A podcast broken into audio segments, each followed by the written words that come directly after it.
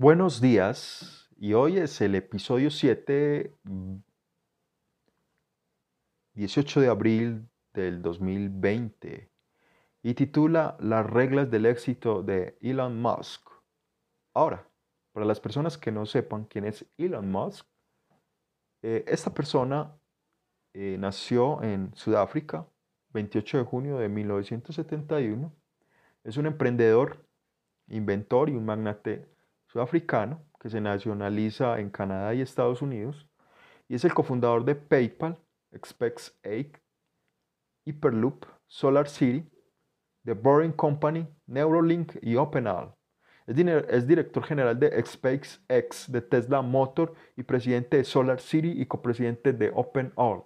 En enero del 2021 su fortuna se estima en 187 mil millones de dólares lo que lo convierte en la persona más rica del mundo, superando al fundador de Amazon, Jeff Bezos. En enero del mismo año, Elon Musk fue nombrado como la persona más rica del mundo por la revista Forbes. Hubo tanta gente que quiso disuadirlo de empezar la compañía Tesla, que le decían que era una locura.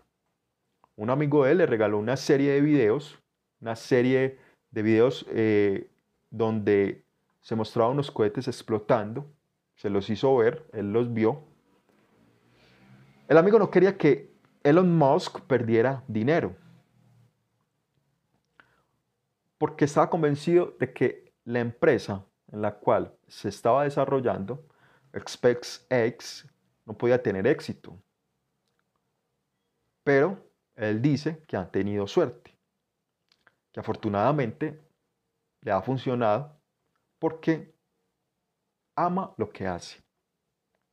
Y dice, sea lo que sea que hagas, incluso si eres el mejor de los mejores, siempre habrá posibilidad de fallar. Así que pienso que lo importante es que te gusta lo que haces.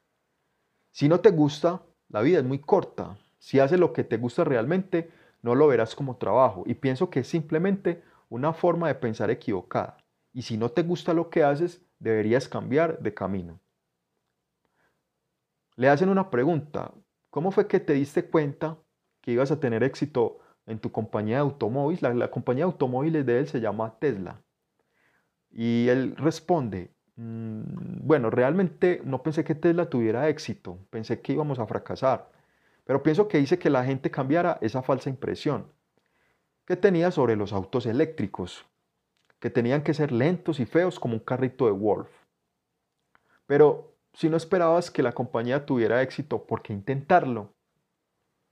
Porque si lo intentas, aunque sea un poco, puedes lograr algo.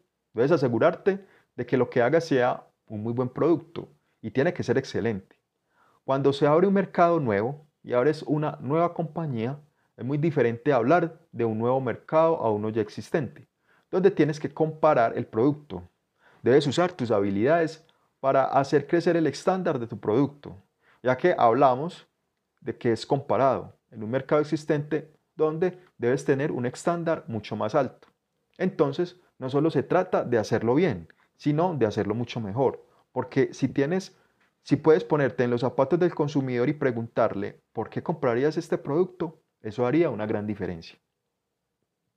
Bueno, entonces a veces no es tan difícil saber qué hacer para mejorar y no es muy difícil hacerlo. Siempre se puede mejorar si van a unirse a una compañía o crear una nueva. Lo más importante es atraer personas. Además es importante que si te vas a unir, sea un grupo que tú respetes o que tú mismo estés encargado de crear. Una compañía es un grupo de personas que se unen para crear un producto o servicio dependiendo de qué tan trabajador y talentoso sea este, este grupo. Y si están bien enfocados en lo que quieren, además de una buena dirección, la compañía tendrá éxito. Entonces, una de las personas que estén enfocadas en la misma dirección que ustedes. Cuando ocurrió tu tercer fracaso, pensaste, ¿te das por vencido? Él responde, nunca, porque nunca me rindo. Tendría que estar muerto o incapacitado. Para empezar una nueva compañía siempre debes trabajar muy duro. ¿Y esto qué quiere decir?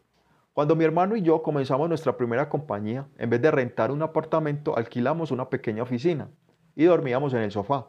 Y en ese tiempo nos bañábamos en el gimnasio. Además de que solo teníamos una computadora, entonces el sitio web estaba activo todo el día. Yo codificaba por la noche los siete días de la semana y en ese tiempo entonces tenía una novia y a veces la llevaba a la oficina. Entonces yo creo que trabajar duro significa hacerlo todo el tiempo. Y si quieres empezar una compañía, debes hacerlo así. Si alguien trabaja menos que tú, imaginemos que tú trabajas el doble que una persona. Es lógico pensar que conseguirás más cosas para tu propia compañía. Para encontrar las soluciones a los problemas que se presentan, debes de saber buscar a las personas indicadas que resuelvan esos problemas en múltiples niveles.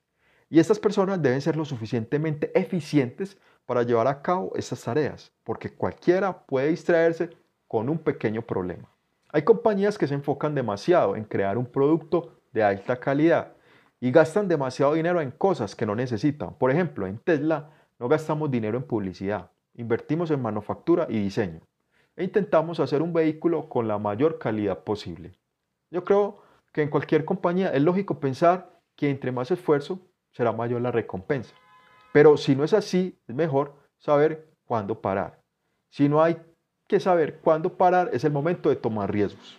Si tienen hijos, las obligaciones van aumentando. Y si, y si tú ya tienes una familia, no solo tomar riesgos para ti, sino también tomar los riesgos para cada uno de ellos. Y eso hace más delicado el trabajo.